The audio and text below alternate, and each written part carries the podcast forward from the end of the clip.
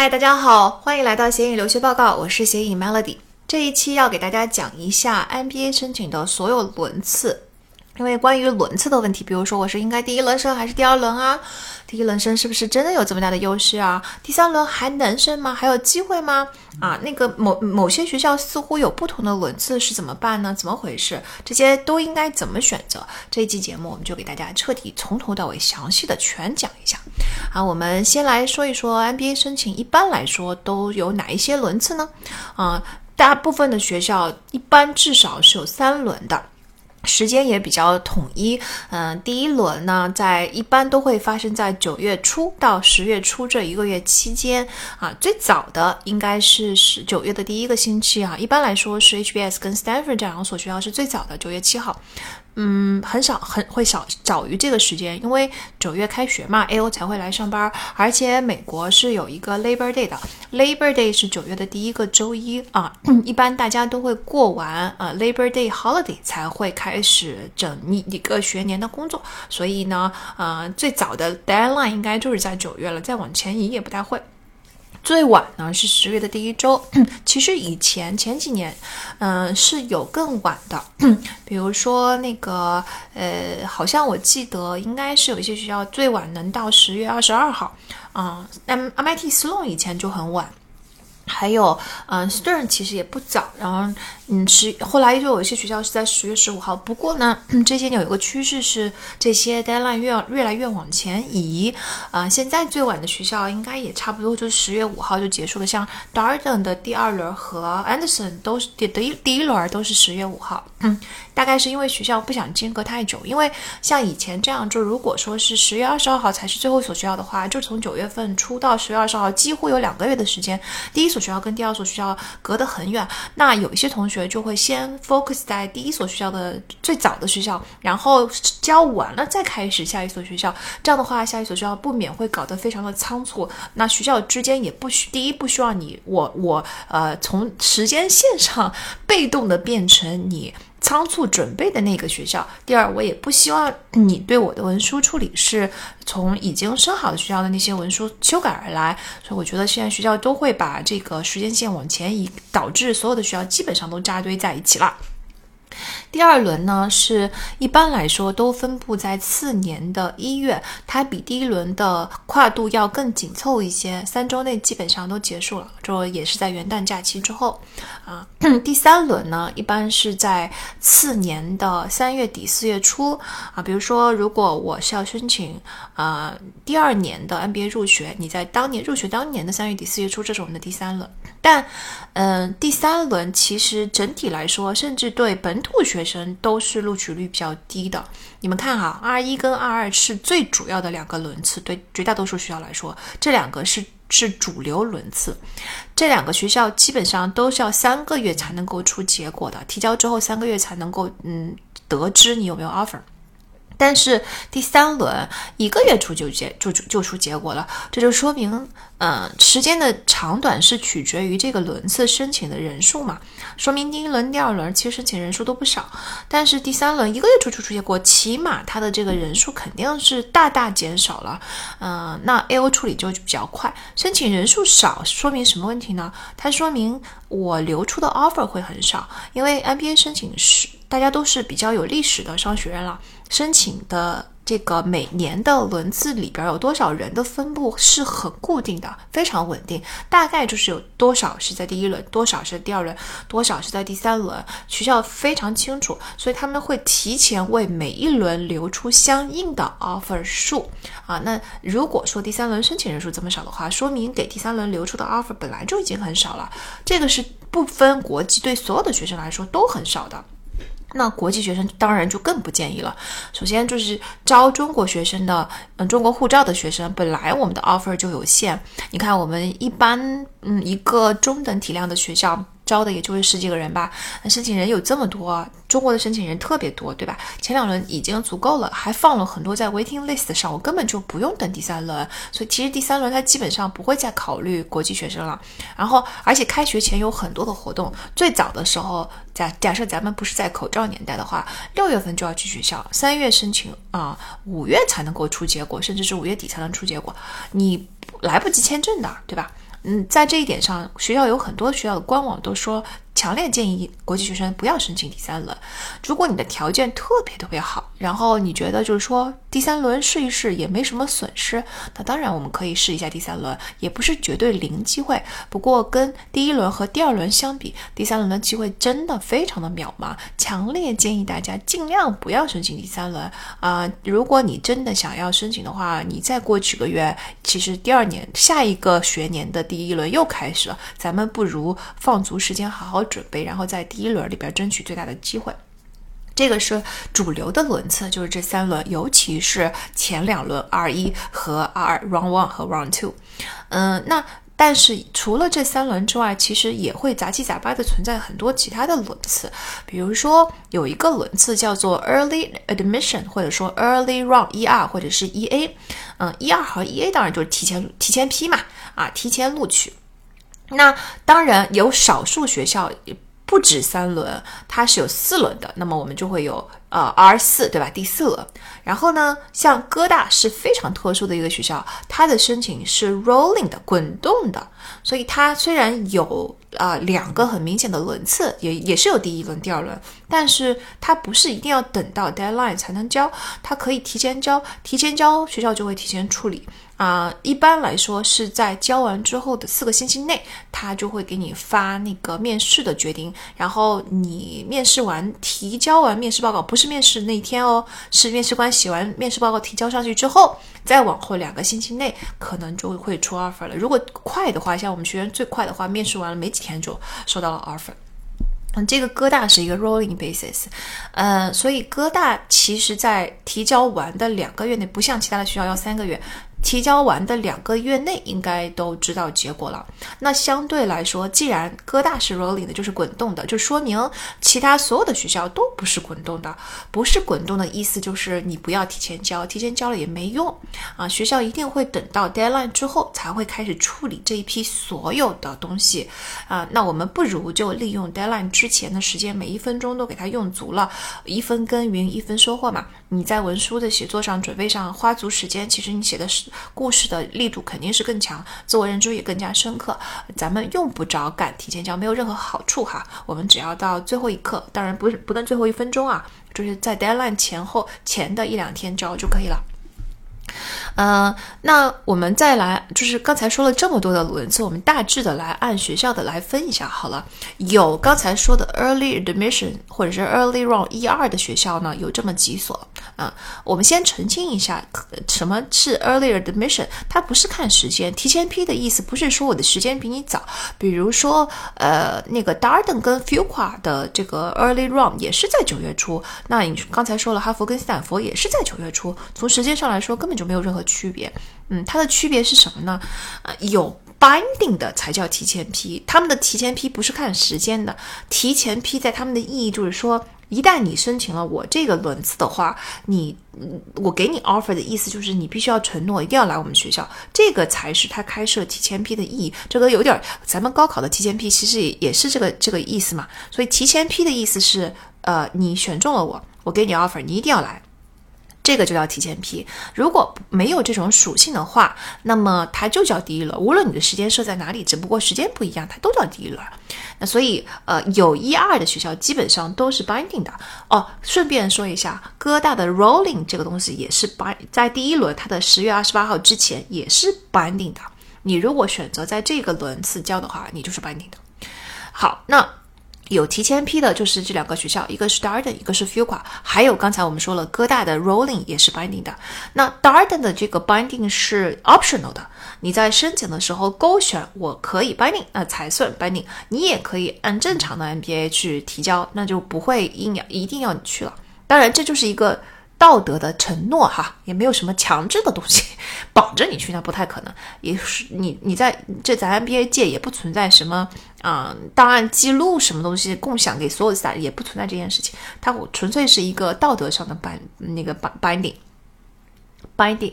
而不是 binding。嗯，另外一所学校是 Fuqua，Fuqua 呢，就所有的都是，就既然要申请提前批，它就是一个 binding 的了啊。那这两所学校的截止日期是也是九月的第一个星期，跟哈佛跟斯坦福差不多，就是在九月七号跟九月八号左右。呃，这是我们有提前批的学校是 Darden 跟 Fuqua。如包括刚才说的 CBS 在内，一旦有提前批的学校，当然，如果你很喜欢这些学校的话，就尽量申请提前批，因为提前批有一个特殊的属性，是他知道我给你 offer，你就会来，他当然就愿意在这一轮发了。所以，呃，提前批的学校在发的 offer 肯定是最多的。如果是这个学校有提前批的话，你赶不上提前批，后面几轮的机会就会大大减少。这个是一个蛮蛮蛮大的差别啊，因为其他的学校第一轮跟第二轮的差别并没有很大，而且大多数的同学其实是集中在第二轮申请的。但是有提前批的学校，由于有提前批的这个优势，大多数的同学反而是集中在第一轮申，就是提前批申请的。所以大部分的 offer 也在提前批已经发出去了，后面几轮就比较少了。因此有提前批的学校呢，请大家一定要抓紧在提前批申请。当然，如果没有的话，也没有办法。如果你错过了哥大的提前批，后边真的就非常非常难了。如果你错过了 few 块的提前批，那后面确实会大幅下降，但是确实还存在一些机会。那由于 Darden 的提前批并不是所有的人都 binding，所以呢，它的后面的几轮的机会就会比更另外两所学校会更多一点。大概提前批是这么个情况哈。嗯，那那个，嗯，呃有有刚才说的是提前批的学校，那现在呢，接下来还有就是刚才说过有几个学校是有四轮的嘛？嗯，大多数的学校都只有三轮。嗯，有四，当然提前批不算哈。有四轮的学校呢，是这几个，就是一个是 NYU Stern，它，嗯，第一轮在九月十五，第二轮在十月十五，啊第三轮就是一月份，第四轮就是我们其他学校的一个一个轮次。所以其实大家可以把四轮的学校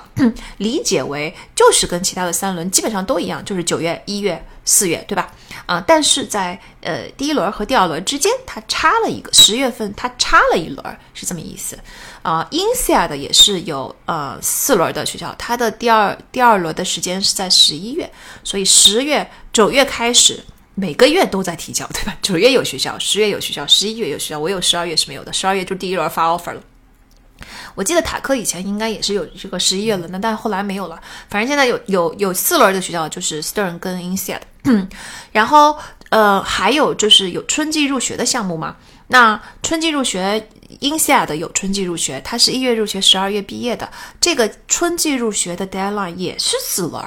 它第一轮在三月，第二轮在四月，第三轮在六月，第四轮在八月。啊，它简简直这个学校就是全年无休啊！先搞完春季入学的呃申请，然后从九月开始进行秋季入学的申请，又是四轮，是？一一年 A O 真的是全年无休，一年有八轮申请。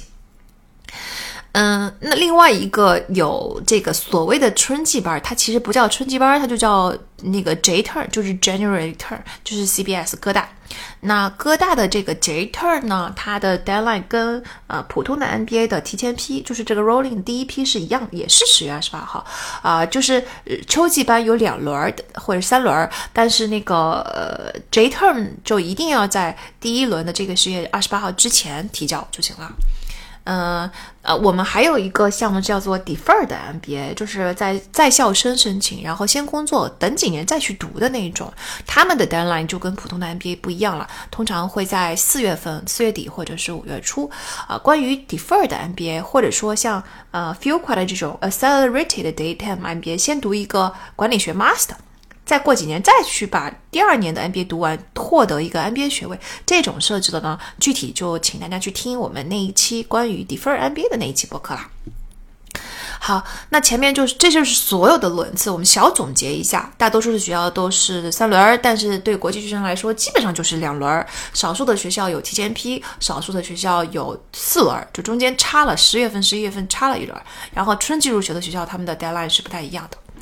啊，那知道了我们的这个提交的 deadline 之后，诶，我们再来看一下面试的这个 deadline 和 decision 的 deadline。面试通知一般是在一个月内，就提交之后一个月内，陆陆续续就收到通知了。嗯，有些学校会在官网上把面试的日期写出来，但是它也不是一定。啊，它通常都是在这一天开始发，但是它会不是一天都发完的，它可能陆陆续续的发也也有可能的。然后你接到了面试通知之后呢，他会给你几周到一个月的时间去约面试。面试官儿，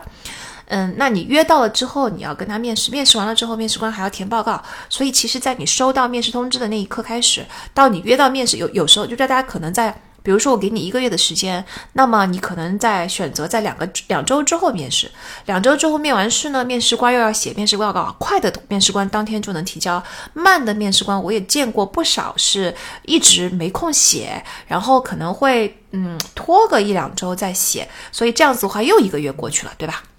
好的，那么就呃交完面试，然后但是 decision date 一般来说学校都是固定的，都会在这个地方。decision date 一般来说是提交后的两到三个月，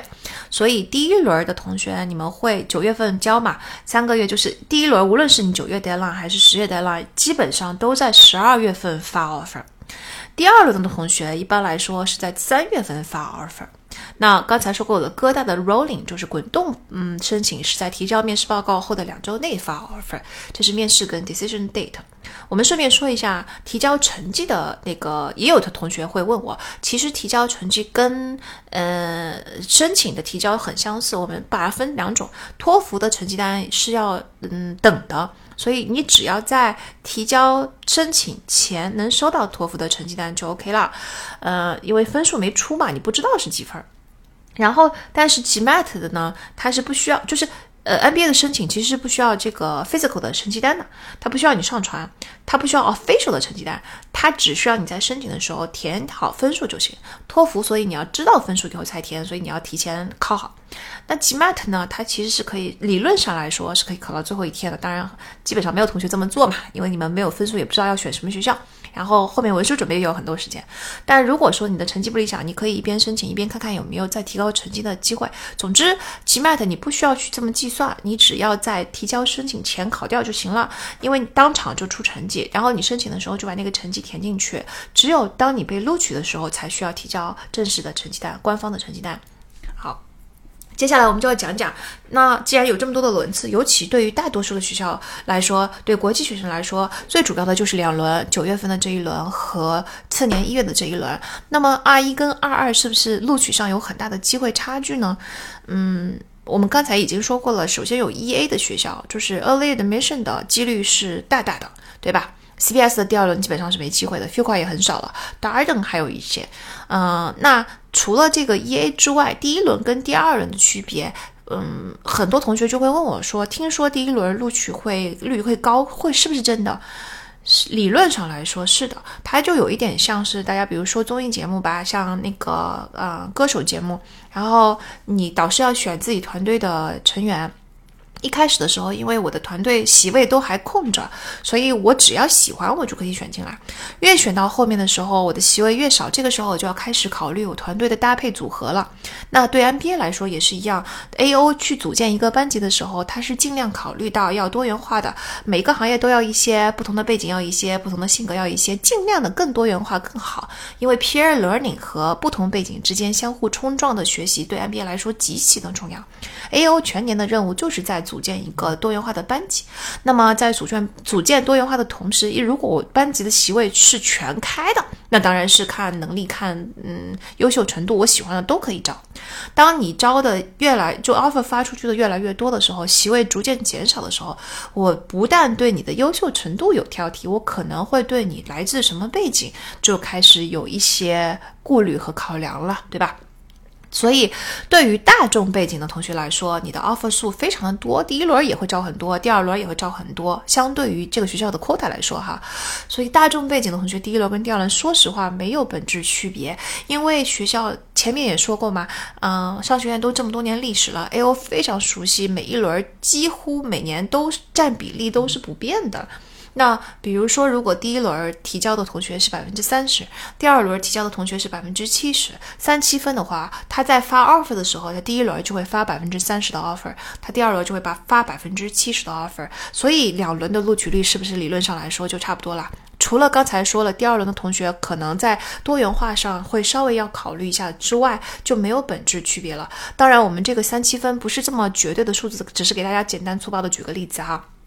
嗯，但是其实第二轮申请的同学真的很多，我觉得这个三七分是合理的，甚至我都怀疑没有三七这么这么就都没有三，因为我们的学院里边每年能赶上第一轮的同学真的很少，不是那么多的。第一轮是这样的，对于中国同学来说比较特殊的是，咱们中国的春节一般来说是在一月底和二月二月初，对吧？然后我们年底的时候总会有很多的东西，然后就要回家过节了。春节呢，一般都是是过完七天回来，嗯，甚至有一些公司会更放假放得更久，比如说我们公司是。然后元宵之后回来，然后刚回来工作的时候呢，又开年新年了，有很多的事情，所以七七八八一一搞定，你觉得 settle 下来？认真考虑 MBA 的时候就已经三月了，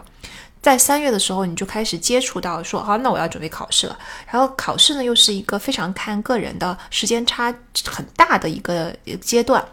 很多同学三月说复习两个月就想考，结果五月的时候第一次考失利了。然后呢，嗯，我我就不死心，十六天之后或者是一个月之内再考，六月又考失利了。这个时候就受到了很大的打击。你想，哥大其实是 rolling basis，它它从六七月份就可以开始提交了，对吧？然后他就是你就赶不上哥大的提前交了。那如果说我赶九月的话，七在七八月到九月，呃，还有是有充足的时间，但是你如果再晚考出来的话，第一轮就赶不上了。那我们刚才还是假设你三月份就开始准备了，很多同学是考虑 MBA 是分布在一年中各种时间的，可能有些同学五六月份才想起来这件事情，可能有些同学甚至七八月份才想起来这件事情。所以在一年中能赶上二一的，有有一个高分能考的、能能升的同学，真的不像大家想象的这么多，它是很少的。嗯，考高分而且横跨的跨度很大的同学也比比皆是，很多同学可能是要花半年以上的时间才能够考到一个高分，不是说要半年无休的学习，但是，嗯，在职考试嘛，毕竟比较困难，对吧？因此呢，嗯，我觉得 R 一申请的同学其实是不那么多的。那所以我不那么多，并不意味着你的竞争会减少很多哈。不那么多的意思是学校也会相应的减少在 R 一发出的比例。但是当然这个比例不是一比一配比的，没有那么准确。比如说，如果有百分之三十的申请人在第一轮申请，学校可能在第一轮发了百分之四十的 offer，留了百分之六十给第二轮跟第三轮也是可能的，对吧？嗯，就是没那么准确，但但 point 是结论啊，咱们说结论，说结论就是，嗯，对于大众背景的同学来说，看你的准备程度，你在二一跟二二的机会完全取决于百分之九十九取决于你的文书写的好不好，你各方面的条件准备的充不充分。啊，一旦你准备的充分，第一轮、第二轮的录取率其实差不多。我就像我说的，我们很多学员，大部分的学员是在第二轮申请的。根据我们这么多年这么多学员积累下来，也不算是一个很小的样本库了吧？我们第一轮跟第二轮的录取率真的差不多。那什么叫做大众背景呢？就是呃，商学院的这个我们在那个商学院嗯的那个池子的那那一期播客里面讲过，大家可以去听一下那一期哈，选校那一期啊，就明白池子的概念。基本上我们提到的这些，你们去搜 class profile，然后加上学校的名字，你们搜出来学那个页面上列出来的 pre MBA 的背景里面，单独成成一列的都是它的大众背景。嗯，小众背景它就会把它归在 others 里面，对吧？这个就是小众背景了。小众背景其实是非常少的，很多同学其实你们是大众背景，老觉得自己是小众背景啊，像什么医疗公司的大众背景，因为 MBA 出来就做医疗的海了去了，然后。像说是 tech 背景的，那百分之三十都是呃 STEM 背景的，其实申请在 MBA 的录取里边。然后再比如说是学经济的，或者是学呃啥的，反正总总之你只要跟商挂上一点边，或者是你是纯工工科的，都是 MBA 的大众背景。小众背景指的是什么人呢？比如说记者，比如说歌手，啊，比如说设计师。对吧？服装设计师啊，fashion 行业啊，比如说医生，这些才是真正的小众背景啊。然后或者说就是，嗯，那个。有一些可能 family business 也算不不百分之百算吧，毕竟是商业相关的，嗯，但是录取的人不是很多，所以勉强算零点五个小众背景吧。但小众背景其实是非常小众的才是。那么小众背景的申请人，你们就尽量赶第一轮，就像刚才说的那个道理一样，嗯，他们 A O 是想要一个多元化的班级，会去挑不同背景的。那我。嗯，小众背景录的人不会那么多的。那么，呃，一个学校发十几到二十个 offer 的情况下，我不太可能发两个 offer 给医生，尤其是来自同一个医院的医生啊。我们有一个学院就是碰到过这种情况，就是他的 profile 非常的强，但是然后他申请某一所学校的时候，这所学校就跟他很匹配，简直就是闭眼入。但是他就没拿到，然后后来了解了一下，发现说哦，第第一轮有一个同一个医院的医生被录取了，我们恍然大悟说哦，原来这样，不然的话就觉得好意外啊。啊，当然，嗯，这个也没什么大不了啊，因为他已经去了，就 happily 的去了另外一所学校了。那小众背景尽量在第一轮申请，然后，但是如果你们赶不上第一轮，绝对不用有任何的压力。就像我刚刚说的，呃，我们选校本来就是一个组合嘛，你要申请的学校就一共一大多数的同学都会申请至少四到五所吧。那么，并不是小众背景的人数真的很少。比如说你是医生，你总不至于说全国有几十个医生在跟你竞争，对吧？啊，这个一年里边真正要申请的医生，申请 MBA 的医生可能就个位数，一只手可能都数得过来。那你说我有十几所学校供你选择，如果这个学校正好录了一个医生，别的学校没有呀，他会录你呀，对吧？咱尽量赶在嗯第一轮，但是赶不上没关系，我们还是第二轮也 OK 的。好，这个就是我们二一跟二二的录取率的差距。那我们再来说，有些同学就会问说，哎，我听说第一轮的奖学金比较多，是不是真的？这个道理跟录取是类似的，你录取的你申请的越早，这个。席位就越多，那奖学金当然就给出去的相对来说会比较慷慨，但是奖学金并没有录取差异那么稳定哈。嗯，奖学金真的很看学校的心情，它可它。呃，这样就像第一轮、第二轮的录取一样，他一定也会留出相相当一部分的奖学金给第二轮，因为有太多的申请人会在第二轮申请了。嗯，所以我觉得，我个人从我们自己的学员看是几乎看不到任何差距的。我们第一轮、第二轮奖学金的比例差不多，而且如果说学校就是学校第一轮是在九月份就开学了嘛。那么新的学年开始了以后，每一年学校的财务可能会有一些调整，奖学金就会跟着这个财务和当年的这捐款情况等等进行调整。在第一轮跟第二轮之间，嗯，也很有可能会发生一些奖学金的变化情况。第一轮如果说我给了奖学金，发现大家都不接，我第二轮可能给的奖学金就更慷慨，对吧？然后我甚至给 waiting list 同学都可能会发奖学金。anyways，所以奖学金这件事情很难预测，绝对不像第一轮跟第二轮的机会差这么的稳定，它是非常 random 的。我们我建议大家就不要考虑这个事情，嗯，总体来说就是你学校越想要你，他就越会给你奖学金，无论你在哪个轮次申请，第一轮跟第二轮的哪一个轮次申请都是一样的。我们就把精力 focus 在一定要把文书做得特别好上。如果你为了赶第一轮所谓的这个奖学金的差距，然后提交了一份准备并不充分的文书，呃，versus 你在第二轮提交了一个非常好的文书，那么我敢向你保证，一定。是第二轮的那位同学拿到奖学金的概率比你高。奖学金的基础，MBA 的奖学金基本上都是 merit base，就是我想要你，我希望你选我们学校，我才会给到，不需要你自己申请。那你的文书写的越强，你花进去的心思越多，你准备的越充分，学校越想要你这个 candidate，他就越可能给你发奖学金。所以我觉得在奖学金这件事情上，是真的不需要去考虑轮次的差别的。嗯，最后还有一个非常 popular 的这个迷思，是有很多同学跟我说，那我能不能 R 一申请一些学校，然后我看看结果再选，我再决定第二轮申请什么学校？因为 R 一我没有那么来得及准备太多，呃，我强烈建议大家不能这么做。为什么呢？因为刚才抢轮次的时候已经给大家把那个时间都讲得很清楚了。呃，第一轮的结果是在十二月份才出，就是你这个除了我们提前批的同学哈，除了哥大的这个 rolling basis，那如果你七月交的话，隔两个月九月你就知道结果了。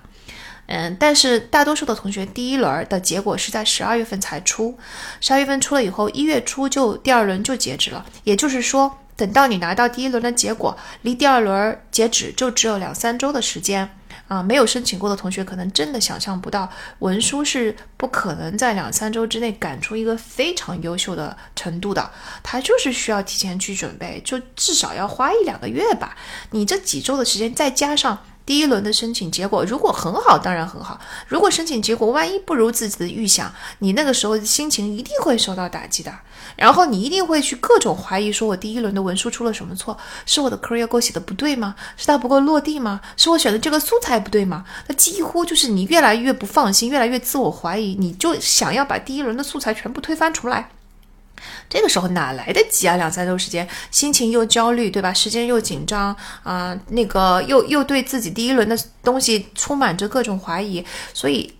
理论上是可以这样，但实践上真的没有办法实现，不建议大家这样做。我建议大家怎么样呢？就是如果说第一轮呢，可以先去挑一些学校申请，然后呢，你看一下发面试，因为发面试毕竟比较快嘛，一个月之内就发了。然后发完面试之后，如果你连面试都没有拿到，对吧？咱们这个利索的马上就开始申请第二轮。如果你就算你面试拿到了，我们可以斟酌一下，就是马上去选择第二轮的学校。最理想的当然是连面试都不要等，你提交完第一轮，稍事休息，马上就开始投入第二轮，因为时间花的越久，你的文书打磨的越多，这个作品就对吧？慢工出细活嘛。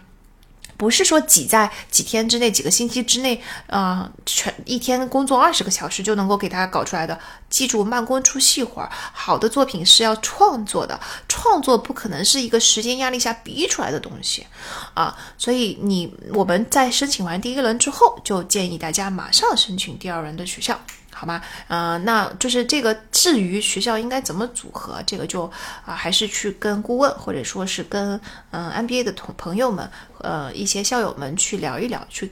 了解一下，然后先做一个第一轮、第二轮的组合方向。呃，